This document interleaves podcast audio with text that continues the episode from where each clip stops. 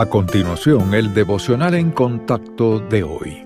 La lectura bíblica de hoy comienza en el versículo 12 de Primera de Juan, capítulo 2.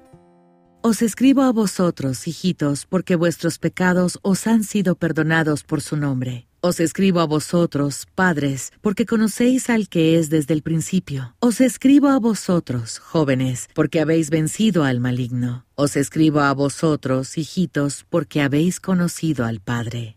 Os he escrito a vosotros, padres, porque habéis conocido al que es desde el principio. Os he escrito a vosotros, jóvenes, porque sois fuertes, y la palabra de Dios permanece en vosotros, y habéis vencido al maligno.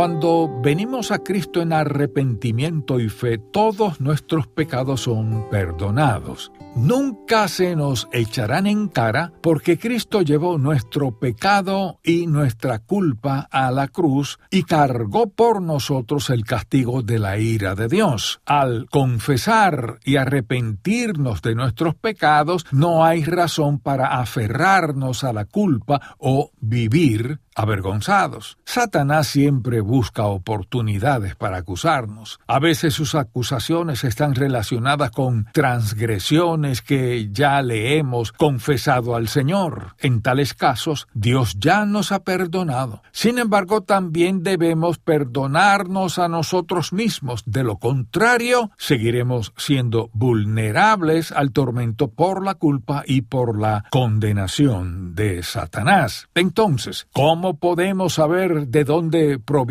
un sentimiento de culpa? La reprensión dada por Dios se enfoca en una acción o actitud pecaminosa específica, mientras que las acusaciones del enemigo suelen ser generalizadas y tienen el propósito de degradarnos para que vivamos avergonzados e inseguros del amor de Dios. Ya sea que su sentimiento de remordimiento sea verdadero o falso, debe ser tratado rápidamente.